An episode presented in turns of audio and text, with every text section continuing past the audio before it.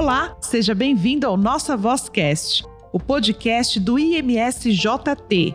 Eu sou a Renata Câmara, jornalista do Instituto Meninos de São Judas Tadeu. Estamos aqui para compartilhar conteúdos formativos de temas relevantes da atualidade. O entrevistado deste mês do nosso Vozcast tem doutorado e residência em cardiologia pelo INCOR. Ele também é especialista em cardiologia pela Sociedade Brasileira de Cardiologia. É coordenador do Centro de Diagnóstico de Cardiologia Não Invasiva do Hospital Alemão Oswaldo Cruz. Além disso, é um benfeitor muito conhecido aqui no Instituto Meninos de São Judas Tadeu. É o médico e cardiologista Dr. Pedro Graziosi, que vai nos contar sobre os cuidados que temos que ter com o nosso coração, os cuidados com a saúde para prevenir doenças cardíacas, se devem começar ainda na juventude, mesmo por aquelas pessoas que não têm histórico familiar. Será que o sal é o grande vilão das doenças do coração? Será que o coração dói? Para saber sobre isso e muito mais, vamos conversar agora com o Dr. Pedro.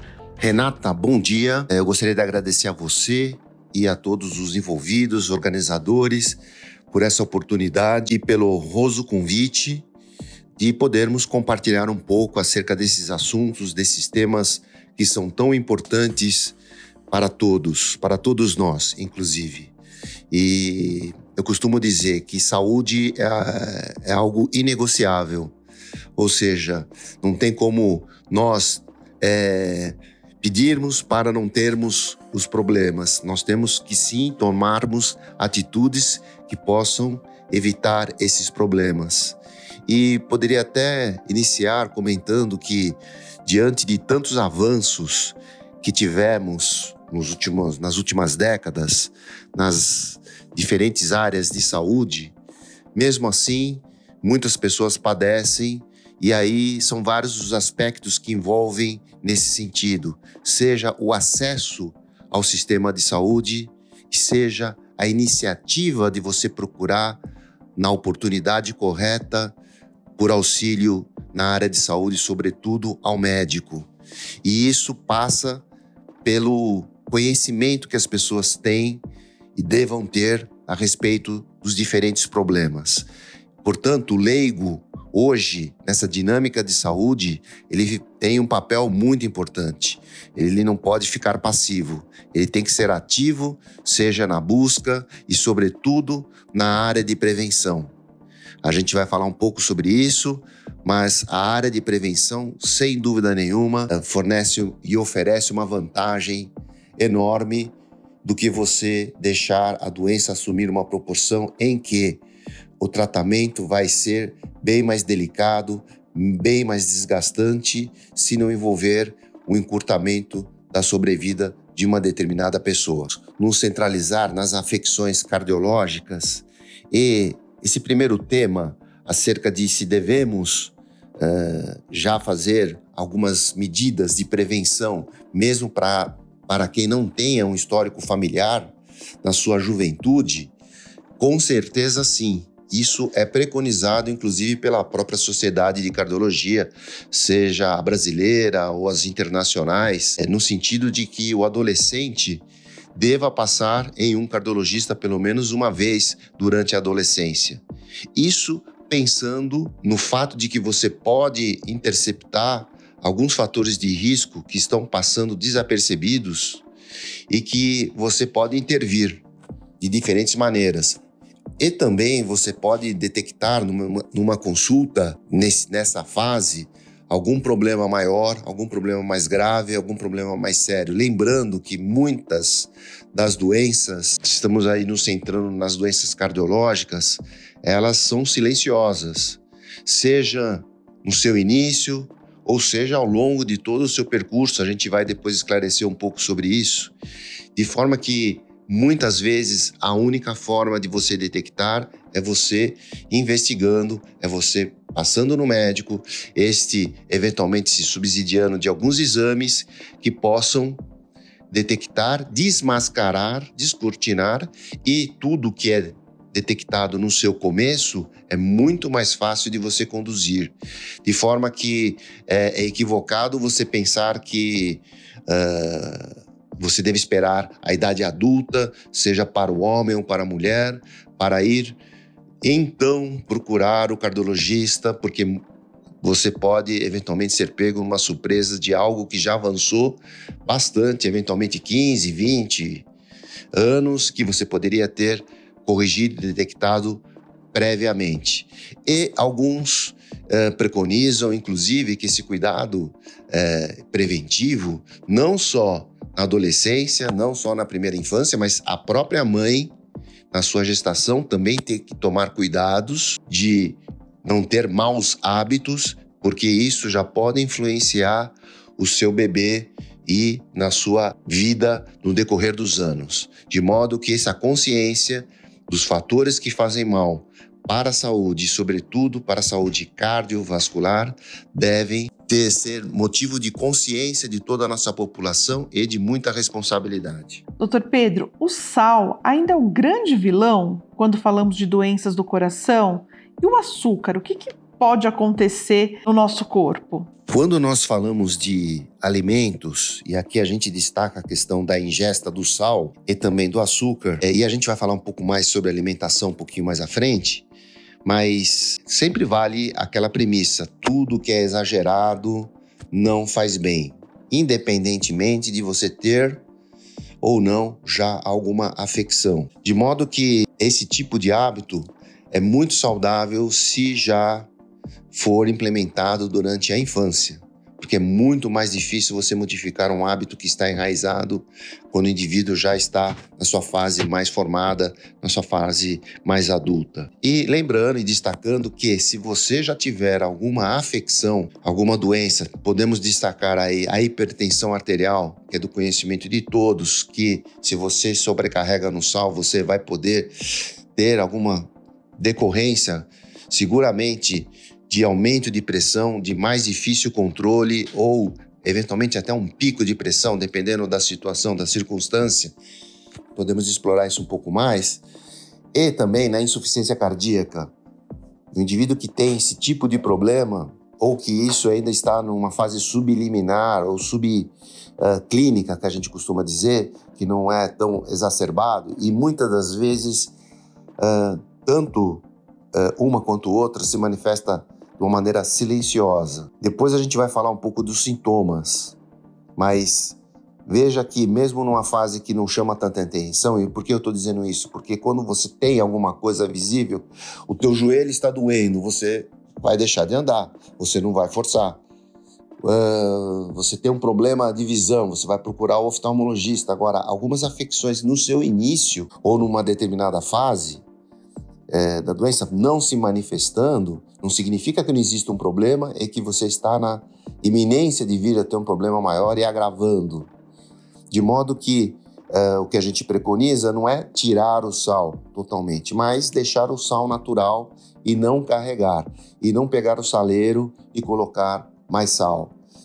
Acostumando dessa forma, você previne diversos problemas. Eu destaquei dois, mas com certeza a gente tem outras afecções, o próprio inchaço do organismo, que às vezes incomoda inclusive mais as mulheres, que é a retenção de líquido. A gente tem a sobrecarga do sistema renal e com isso você tem inchaço uh, quando você tem a sobrecarga de sal e a pessoa tem essa propensão, ela pode ter o que a gente chama de edema, uh, que pode ser discreto nos tornozelos, mas pode ser um pouco mais avançado e em situações mais extremadas até para o corpo como um todo.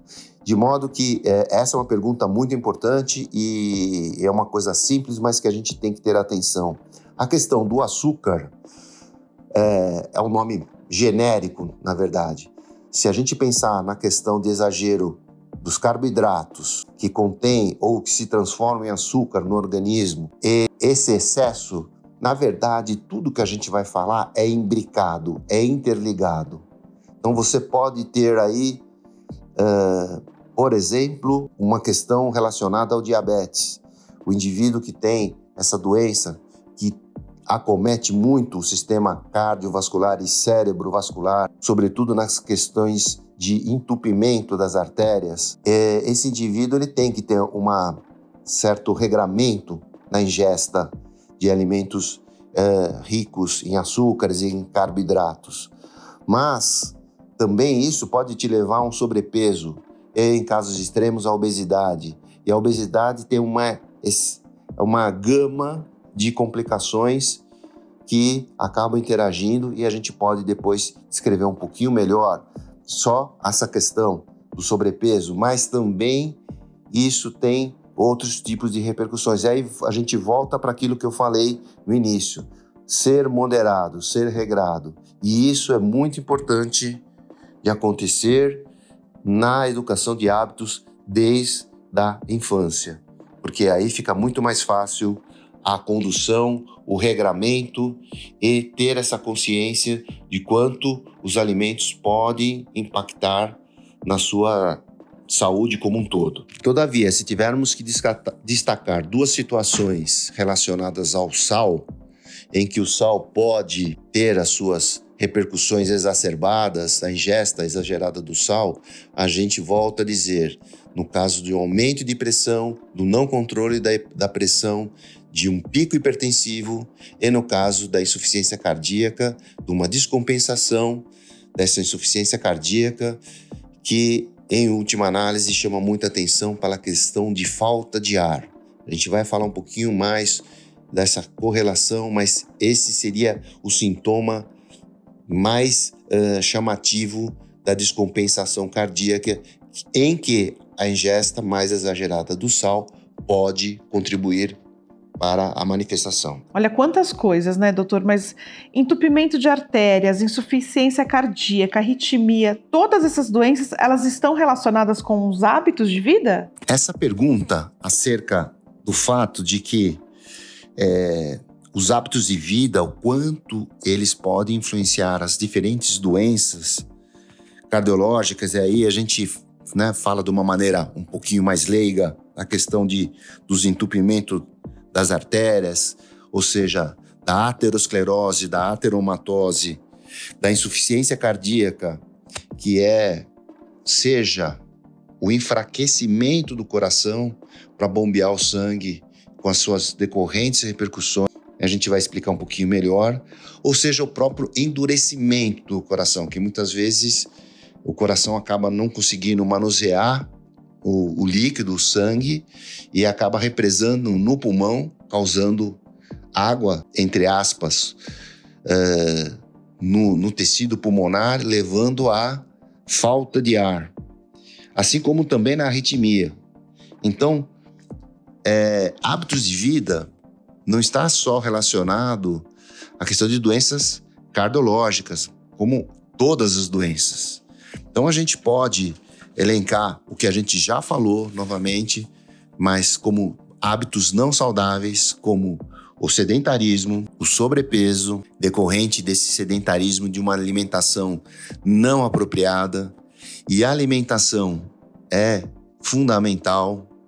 A alimentação saudável faz toda a diferença e passando uma pincelada no que se diz de alimentação saudável, onde esse conhecimento é meio que inerente para toda a população, mas lembrando que se tiver alguma situação específica, a busca do profissional de saúde pode auxiliar na questão da, da orientação da alimentação, mas em geral, uh, uma alimentação com proteínas equilibradas, eventualmente tendendo para carnes brancas, não também havendo aí um veto.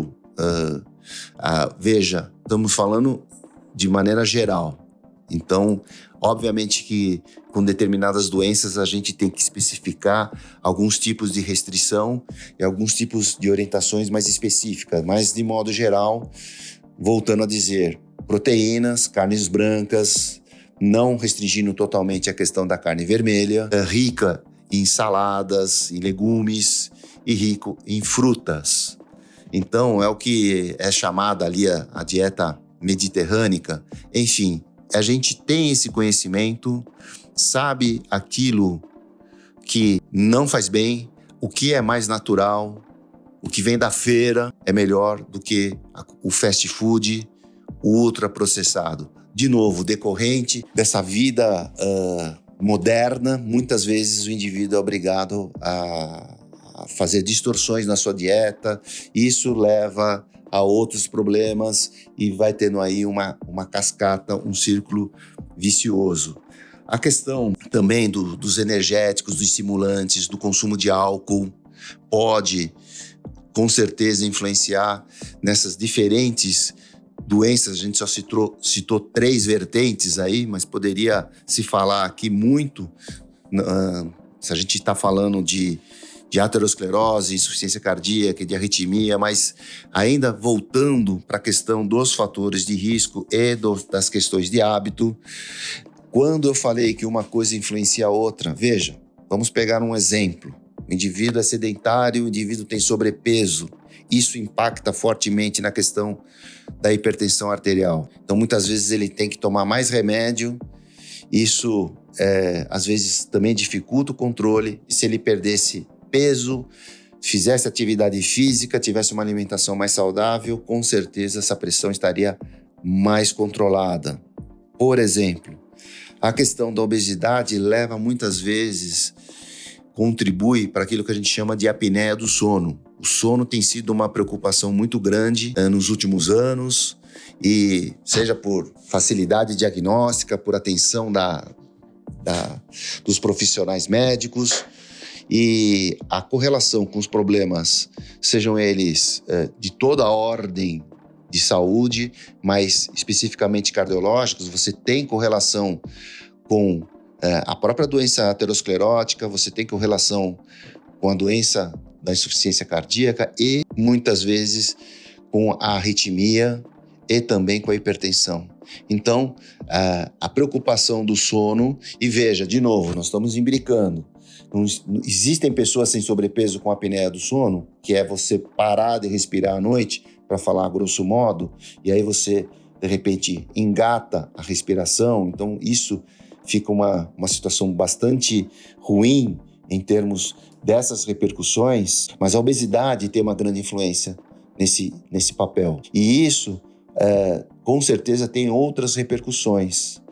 E tem uma repercussão, sobretudo, na questão emocional. E lembrando que o emocional, o cérebro, a nossa cognição, o nosso psicológico é o leme do navio. Então, muitas vezes, a pessoa não dorme bem, então, por ansiedade, no dia seguinte diminui sua produtividade, eventualmente tem sono vespertino e acaba se alimentando de uma maneira mais incorreta ainda, gerando um círculo vicioso problemático. Então, veja de novo, estou sempre dizendo que uma coisa se liga à outra. E essa ingesta inadequada de alimentos também vai gerando outros tipos de problema. Eventualmente, essa ansiedade está ligada com outro fator, que é a questão uh, do cigarro, como nós já comentamos. E o indivíduo e a ansiedade está totalmente, intimamente ligada à questão do tabagismo. E aí você tem outras decorrências de fatores de risco são muito importantes. Uma má alimentação muitas vezes te leva a um aumento do colesterol. Lembrando que existe o colesterol bom e o colesterol ruim. E o colesterol ruim, ele vem em parte da alimentação, mas em parte e na sua maior parte é de forma endógena, de produção interna.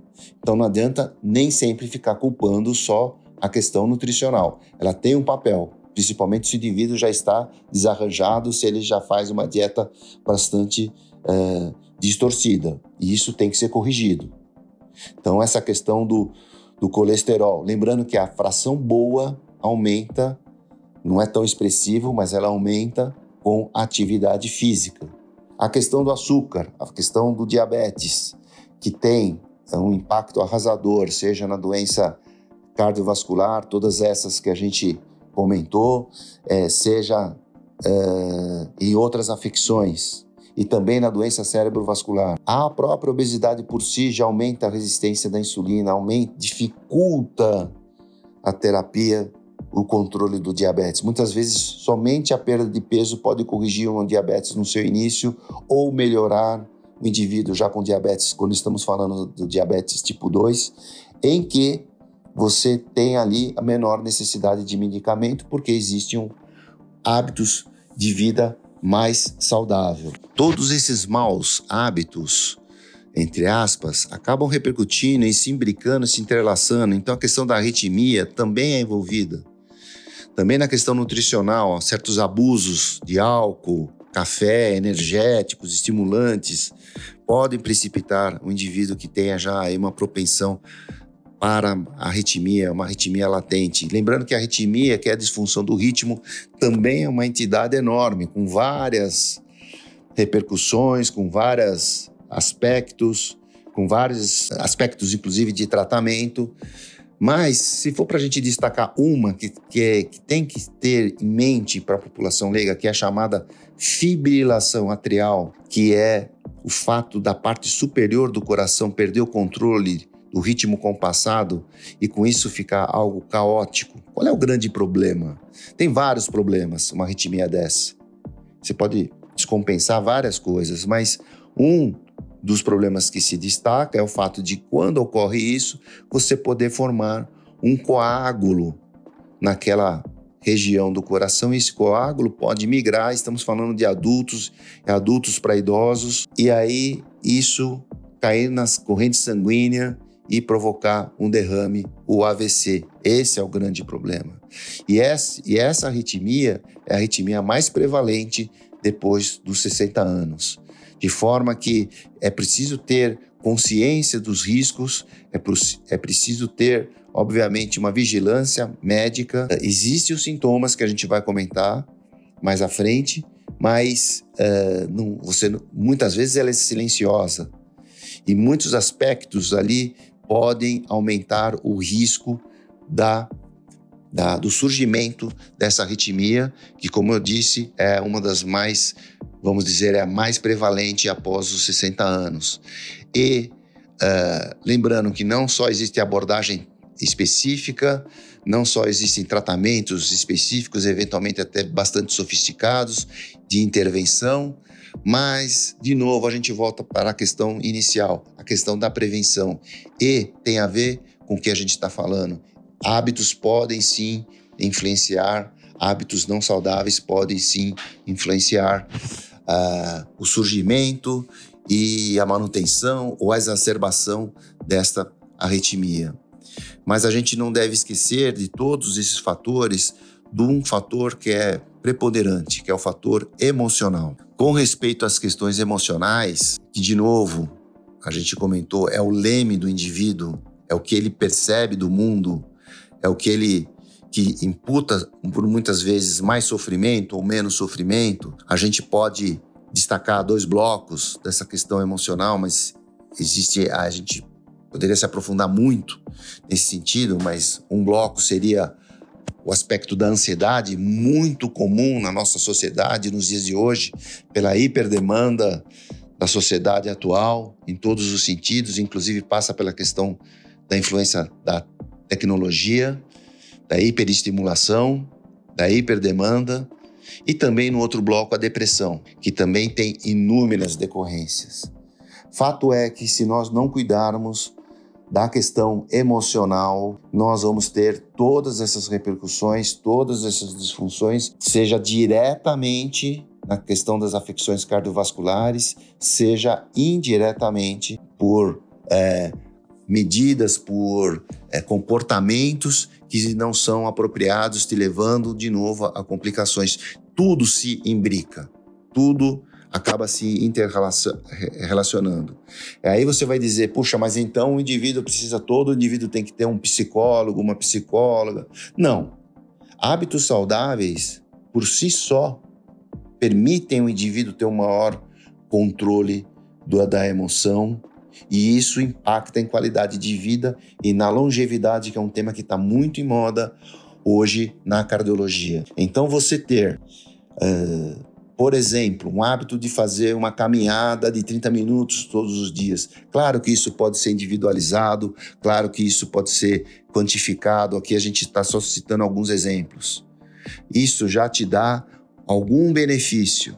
O exercício físico, o contato com ar livre, o contato social, o contato, na verdade, a motivação. E essa motivação ela varia desde o estudante do ensino médio, ou melhor dizendo, desde a primeira infância até no indivíduo sênior idoso, que também tem, pode ter a busca dessas motivações. A questão do desenvolvimento do intelecto, a questão da convivência social e aí a questão da espiritualidade, que também é assunto, inclusive tema de sessão nos congressos, por exemplo, no nosso congresso da Sociedade do Estado de São Paulo de Cardiologia. E essa questão da espiritualidade, depois a gente pode voltar a abordar, mas veja que existem impactos diretos e indiretos na questão da religiosidade e da espiritualidade na área de saúde. E por fim, para resumir essa questão de, de hábitos, impactos uh, uh, na questão da, das afecções cardiológicas, a questão da meditação. A própria meditação hoje é formalmente preconizada, por exemplo, num melhor como adjuvante, como colaborador no melhor controle da hipertensão arterial, mas também em tantas outras afecções. Então, mostrando a correlação entre um equilíbrio, uma maior serenidade do emocional, seja na arritmia, na própria insuficiência cardíaca. Insuficiência cardíaca que a gente estava comentando, que é esse enfraquecimento da bomba, pode ser desde uma fase inicial até numa fase mais avançada, chegando a necessitar de transplante cardíaco. O exercício físico sempre vai ter algum benefício, por exemplo. Então, de novo, dieta, exercício, serenidade, equilíbrio emocional, ponderação, evitar-se maus hábitos, tudo isso impacta e faz com que, eventualmente, uma doença já instalada possa ser mais melhor controlada e, e permitir convivência e, e permitir um retardo da progressão dessa doença. Ou não. Você descompensa, você tem uma má qualidade de vida, tem mais admissões no hospital, tem uma vida bem mais sacrificante, seja para o próprio indivíduo, seja para todos os familiares ou, enfim, todos os envolvidos na situação. De modo que, sim, hábitos são muito importantes e a gente poderia nos aprofundar aqui muitíssimo, mas que fique essa mensagem é, onde a gente, algo que qualquer indivíduo pode tomar a iniciativa e mudar o curso e a trajetória de diferentes doenças. Doutor, o que é infarto? Tem a ver com o emocional da pessoa? Porque popularmente, quando passamos por algum sabor, todo mundo fala: ah, vou sofrer um infarto ou infartei. Por que, que o pessoal fala isso? A questão do infarto, sem dúvida nenhuma, é muito importante. É uma das principais causas de mortalidade no mundo ocidental ou no mundo como um todo, seja para o homem, seja para a mulher. É, por exemplo, na mulher, o infarto mata sete vezes mais do que o câncer de mama. Então, uh, é pouco divulgado a preocupação no quesito mulher. A gente pode falar um pouquinho mais à frente. Se dá menos atenção para a doença cardiovascular isquêmica, que é o, essa entidade que acaba culminando com infarto na mulher do que em relação ao homem. De fato, o homem é mais acometido, mas essa doença também a sua origem, a sua gênese, a sua fisiopatologia está ligada com a mesma do AVC, que é outra grande causa de mortalidade. AVC, derrame, ou seja, o, o entupimento gradativo das artérias, que pode ocorrer em todo o organismo, mas quando ocorre no coração ou no cérebro, te leva a esse infarto do miocárdio, no caso do coração, ou infarto cerebral. No caso do coração, então você vai tendo esse entupimento gradativo, que é algo que você pode detectar precocemente e que você pode mudar o curso, seja com mudança de hábitos, seja com medicações específicas. Mas se isso realmente tiver uma progressão e você já detectar como médico uma situação mais avançada, você existem terapêuticas específicas antes do indivíduo ir combinar com uma situação extrema. A situação extrema é o próprio infarto, que é o entupimento, que é a oclusão total do vaso. Mas se a gente fala em tratamentos o braço clínico, o braço farmacológico, ele está muito avançado e consegue mudar muito o curso da doença, juntamente com a mudança de hábitos. Todavia, numa, em situações mais avançadas ou extremas, nós temos o famoso uh, tratamento com catéter intervencionista, onde você dilata ou desentope a oclusão e coloca aquele araminho chamado de stent, ou simplesmente faz uma dilatação com balão. Em outras situações, você tem a questão cirúrgica. Numa situação aguda do infarto agudo do miocárdio, com aqueles sintomas que nós relatamos previamente, é quanto antes você for para o hospital, tendo a opção de fazer o cateterismo e a dilatação e a desobstrução da artéria, isso pode salvar a vida e pode salvar o seu coração. Um grande percentual de indivíduos que infartam, que infartam, não chegam no hospital, morrem, porque o infarto provoca naquela região, naquela topografia, aquela morte do tecido pode levar a uma instabilização elétrica e uma arritmia maligna chamada fibrilação ventricular, que em 5, 8 minutos te leva à morte. Morte cerebral, morte do organismo. Daí a questão do risco e da seriedade da situação e da situação de prevenção e da situação do tratamento. Mas lembrando que se você tiver esse sintoma exacerbado, o tempo de ida ao hospital apropriado e um hospital que te dê condições de desobstrução e tratamento de suporte realmente pode fazer a diferença entre a vida e a morte. Com respeito à sua pergunta se a questão emocional, são vários os fatores de risco, mas o emocional ele é, uma, é um fator de risco crônico, totalmente relacionado a uma piora da doença, o indivíduo que vive cronicamente estressado, e estresse é algo genérico, né, que a gente pode dissecar em diversas outras entidades, seja ansiedade, seja depressão, seja um outro distúrbio psiquiátrico que está levando o indivíduo a esse sofrimento, esse desgaste, isso está repercutindo diretamente nas artérias e indiretamente através de maus hábitos, como a gente já falou previamente, e com isso cada vez mais piorando a sua saúde cardiovascular. Mas existem também os picos, os picos de estresse, em que você tem uma descarga adrenérgica numa situação extrema, tem diversas situações na nossa vida que podem ser extremas, desde bater o carro até a perda de um familiar, enfim. Isso dá uma descarga de substâncias em que passa, inclusive, pela própria adrenalina muito conhecida, uh, de uma maneira, vamos dizer, mais leiga, mas isso te leva a diversos aspectos, desde um pico de hipertensão para o indivíduo que já tem essa propensão, ou uma constrição, um encurtamento do diâmetro do, do vaso, da coronária. E esse estreitamento, se o indivíduo já tem a doença em base, isso estou falando, no, existem as exceções, existem as coisas menos comuns, existem outros tipos de problema nesse sentido, mesmo sem a obstrução. Mas o tradicional é você já ter uma artéria doente, já com placa, com algum grau de obstrução, e aí você pode ter uma constrição, um entupimento, a provocação de uma formação de um coágulo que entope a artéria, e aí você, de fato, por um gatilho emocional, você precipitar numa situação extrema, uh, pode chegar realmente a levar o indivíduo ao infarto. Então, isso de fato pode acontecer Diria que existe esse elemento, mas são situações extremas. Assim como o emocional e o pico emocional pode gatilhar e propiciar um, um, uma situação de arritmia que estava mais latente, que estava mais equilibrada.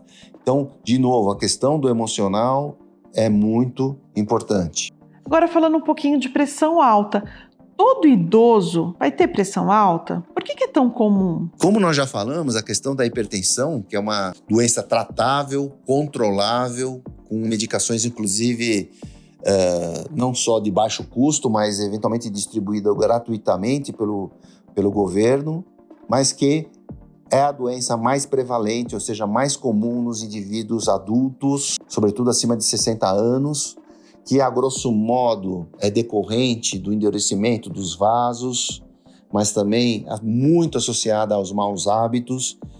Isso estamos falando da hipertensão chamada idiopática, né, que não tem uma causa clara, é, tratável, específica, mas que tem não só falando do endurecimento dos vasos, mas diversos outros elementos mais complexos na sua gênese, é, de substâncias neuromorais, enfim, passa pela questão do sistema renal. Não vem ao caso a gente nos aprofundarmos aqui na fisiopatologia da gênese da hipertensão, mas o fato é que ela é prevalente e ela pode ser devastadora.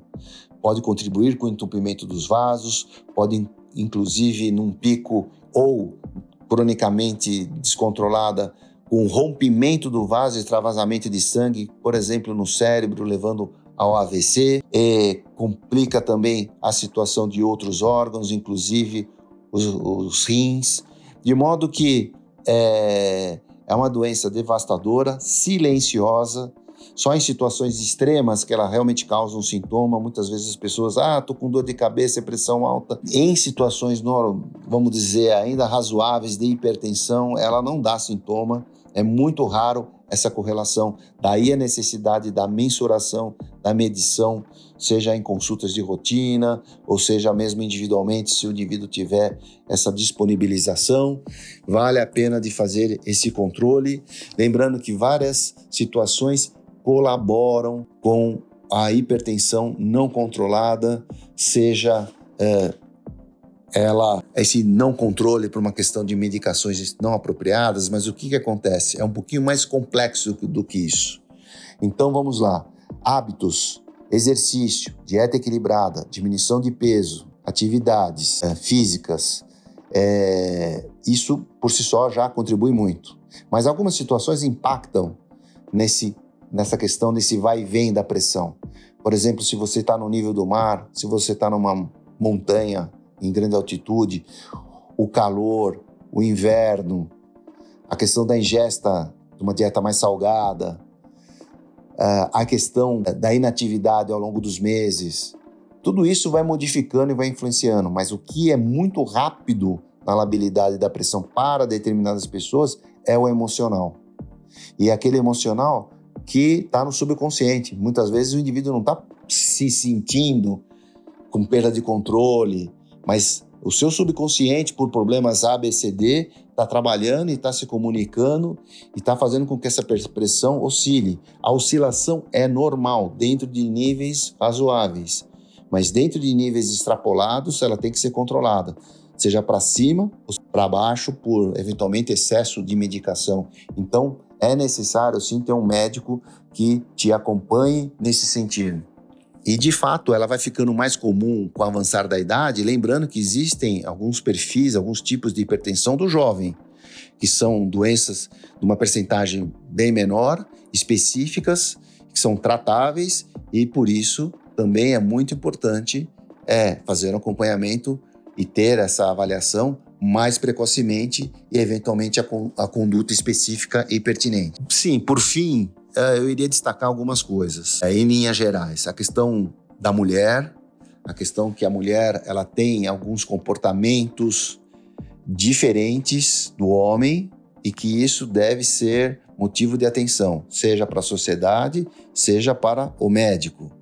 Então a mulher, sobretudo na doença, vamos dizer, aterosclerótica, ela tem uma proteção hormonal até o período da menopausa. Por isso que a, a prevalência menor desse perfil de doença, de manifestação de doença, até essa faixa de idade, mas ela depois, entrando na menopausa, ela perde essa proteção e por isso que a mulher tem um perfil um pouquinho mais tardio de acometimento de doenças de angina e de infarto. Mas em perdendo essa proteção, ela se nivela com o homem e, de novo, disparadamente muito mais preocupante do que tantas outras doenças que têm merecido a atenção da mídia. Então, infarto na mulher é importante, causa de mortalidade, assim como o AVC. A manifestação de, angina na mulher pode ser diferente e muitas vezes não é valorizada. O perfil de dor é diferente, é, tem características diversas, às vezes é mais amena, às vezes gera menos preocupação por parte da própria paciente, por parte dos familiares e por parte até da equipe médica socorrista. Então, isso é motivo de atenção na comunidade médica e deveria ser cada vez mais difundido na questão uh, da própria sociedade. Esta é uma peculiaridade, mas tem tantas outras, lembrando então só essa questão de que a mulher merece uma abordagem diferenciada nas diferentes afecções cardiovasculares. Também algo que a gente vale a pena só voltar a ressaltar a questão do adolescente, a questão do jovem, a questão da prevenção e da identificação de doença instalada. Às vezes você vê, inclusive, infelizmente, morte súbita em atletas, de doenças que eventualmente poderiam ter sido detectadas e prevenidas, assim como fatores de risco que podem modificar e ter um impacto na sua vida adulta. Vale a pena destacar também as questões das afecções cardiológicas relacionadas às doenças oncológicas e também ao tratamento oncológico. Então, é, seja nesse, nesse aspecto e que vale a pena até o próprio paciente ter essa consciência e muitas vezes ressaltar isso para o seu oncologista. E também mais recentemente pelo impacto brutal que teve a doença da nossa pandemia uh, no nosso meio de, da Covid-19, uh, vale a pena ressaltar também os aspectos de afecção, de repercussão, diferentes aspectos de repercussão no coração, seja de arritmia, seja de disfunção cardíaca, seja de diferentes outros comprometimentos e que vale a pena por conta da chamada Covid tardia, que é uma afecção que ocorre meses depois, semanas depois, meses depois. É importante ter atenção também sobre isso devido ao brutal impacto que teve essa doença no nosso meio. Por fim, acho que vale a pena ressaltar também o papel, como eu já previamente da uh, serenidade na qualidade de vida e na longevidade. Essa questão da serenidade acaba passando pela questão de espiritualidade, acaba passando pela questão de religiosidade. E a questão da religiosidade, da prática de oração, da prática de frequentar, enfim, cada qual com a sua religião, mas no caso da religião católica, de frequentar regularmente a igreja e a comunidade passa por diversos aspectos, desde os mais compreensíveis, que para o ser humano, que é a relação com outras pessoas saudáveis, o não isolamento, o bom aconselhamento, as boas orientações, as saudáveis pregações. Isso está no plano humano. A sabedoria que tem nos livros sagrados, e no, no caso nosso católico, na Bíblia e dos cristãos também, de várias orientações extremamente saudáveis uh, e que têm impacto na questão de saúde, ao largo disso existe a questão que foge um pouco da compreensão do ser humano, que é o lado eminentemente espiritual, é o lado da intervenção espiritual e que nós muitas foge em, em grande parte do compreendimento do ser humano e sobretudo do médico mas é uma área que tem gerado bastante interesse, como eu já citei previamente, e por alguma razão tem sido observado o impacto na próprio desfecho e no encaminhamento da doença. Então existem as razões indiretas, humanas, orgânicas, mas existem outras que não se consegue efetivamente uh, ter uma explicação clara e óbvia. E eu costumo dizer na minha reflexão, que independentemente de você conseguir obter um benefício orgânico do desfecho de uma dada doença, seguramente você vai ter, se você tiver voltado à questão da espiritualidade, um melhor entendimento, uma melhor condução, você vai encarar melhor o decorrer dessa doença, dessa afecção. Você vai ter muito mais serenidade. Isso é um fato. O indivíduo que tem esse lado com certeza ele tem mais resiliência, ele tem mais resignação, ele tem mais aderência ao tratamento e ele tem mais condições de tolerar esse, isso que é algo que a morte é inexorável. Como ela vai ser, isso é o grande mistério também. Mas com certeza esse aspecto é que é, digamos, motivo de vários questionamentos na área pura da ciência acadêmica, ele com certeza faz diferença. Então, uh, também diretamente, quando a gente fala de serenidade, quando você realmente tem esse tipo de suporte, esse tipo de caminho, é que tem o lado, vamos dizer, que vai até um certo ponto do entendimento da ciência, que é o lado, vamos dizer, psicológico, mas com certeza tem um outro lado, e aí é o grande mistério, que é o lado espiritual. Isso te levando a maior ponderação, a maior serenidade, a melhor decisão, a melhor cuidado com a sua saúde e de seus familiares, e com certeza tem diversas e tantas repercussões, sobretudo também nas questões emocionais. De forma que isso seja por uma visão pessoal, mas também, como eu disse previamente, motivo de sessões específicas científicas na comunidade científica e que vem trazendo tanta especulação, tanta curiosidade, tanto entusiasmo e que tem uma longa estrada para se chegar a dados e informações mais uh, robustas, mas que há diversos anos, digamos década, décadas, está trazendo enorme interesse esse imbricamento. Fato é que isso também se complementa diante de tantas outras atitudes que são mais saudáveis para o nosso cuidado de saúde, sobretudo na área preventiva e na área de condução da sua saúde, uma vez que ela possa eventualmente estar já comprometida, você sempre pode melhorar. É, o que a gente sabe é do conhecimento ah, de toda a comunidade médica, por exemplo, o indivíduo que tem ali um comprometimento extremo, está à beira do transplante cardíaco, tem falta de ar até para tomar banho, e ele muda seus hábitos enquanto está na fila de transplante, ele é, perde peso, faz exercício regular, dieta apropriada, enfim, aquelas várias medidas e muitas vezes a qualidade de vida dele melhora tanto, mesmo com aquela condição de comprometimento, que ele sai da fila de transplante. Para citar um exemplo mais extremo, como isso pode impactar. Então, toda essa conscientização, um acompanhamento médico regular, é muito importante, aqueles que têm condições e hoje com o sistema SUS vale a pena você também buscar esse esse tipo de acompanhamento. É muito importante ter essa, essa consciência, porque hoje faz, obviamente, parte do tratamento a iniciativa do próprio indivíduo. Doutor Pedro, muito obrigada pela sua participação aqui no nosso Vozcast. Foi um prazer ter o senhor aqui contando sobre o, o, o funcionamento do, do, coração, sobre todas essas doenças e como evitá-las, né? Que isso é o mais importante. O senhor também tem uma história muito bonita aqui com o Instituto. Eu queria abrir um espaço, então, para o senhor se despedir e contar um pouquinho da sua história aqui.